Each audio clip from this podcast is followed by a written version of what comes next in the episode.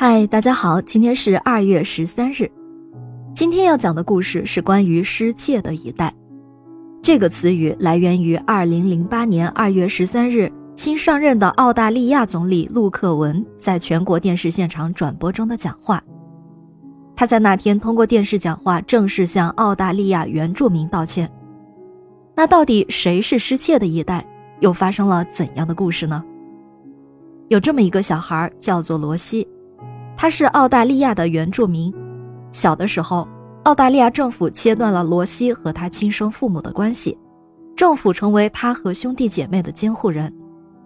罗西和妹妹被送到一个白人的寄养家庭，白人妈妈一会儿把他们当活的小孩，一会儿又把他们当死的洋娃娃一样丢在一边。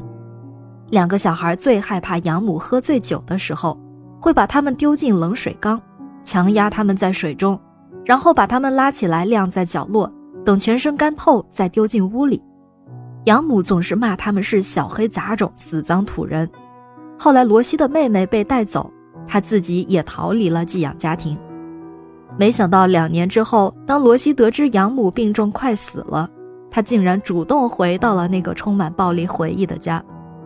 他说：“我无法解释自己为什么要回来，但她是我仅有的母亲。”罗西最终还是流落街头，虽然他后来找到了自己失散的妹妹，也幸运地遇到了美好的婚姻，但是他却不知道自己的亲生父母是谁，自己是谁。这是个有些感伤的故事。那澳大利亚政府为什么会成为罗西的监护人呢？是他的亲生父母有问题吗？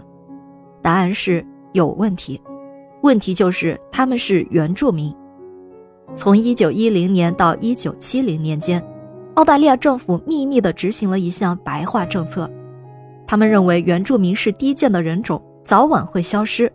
出于仁慈的目的，应该让原住民的小孩早些融入白人社会，所以政府就强行将原住民的小孩带走，送到白人的家庭寄养，又或者送到政府的孤儿院。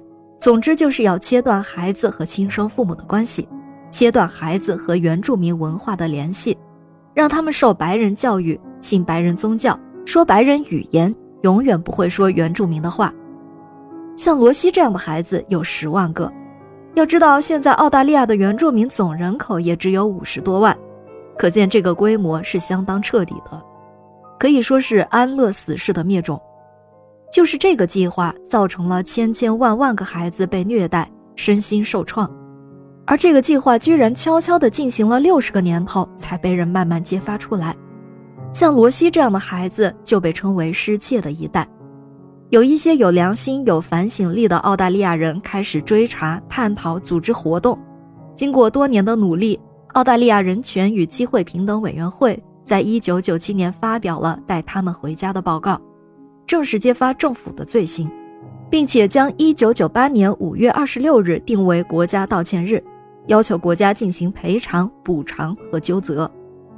但是澳大利亚政府一直说这是上一代政府的错，回避相关的问题。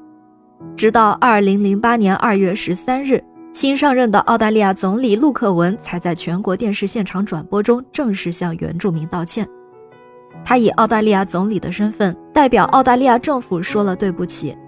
他承认这是澳大利亚国家历史上的一个污点。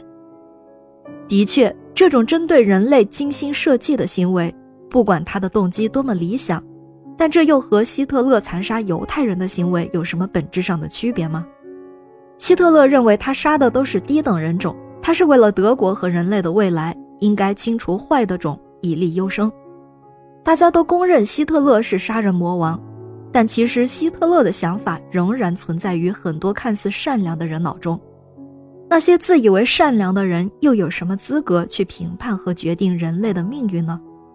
好在澳大利亚政府终于承认了错误。感谢您收听今天的故事。咩咩 Radio 陪伴每一个今天。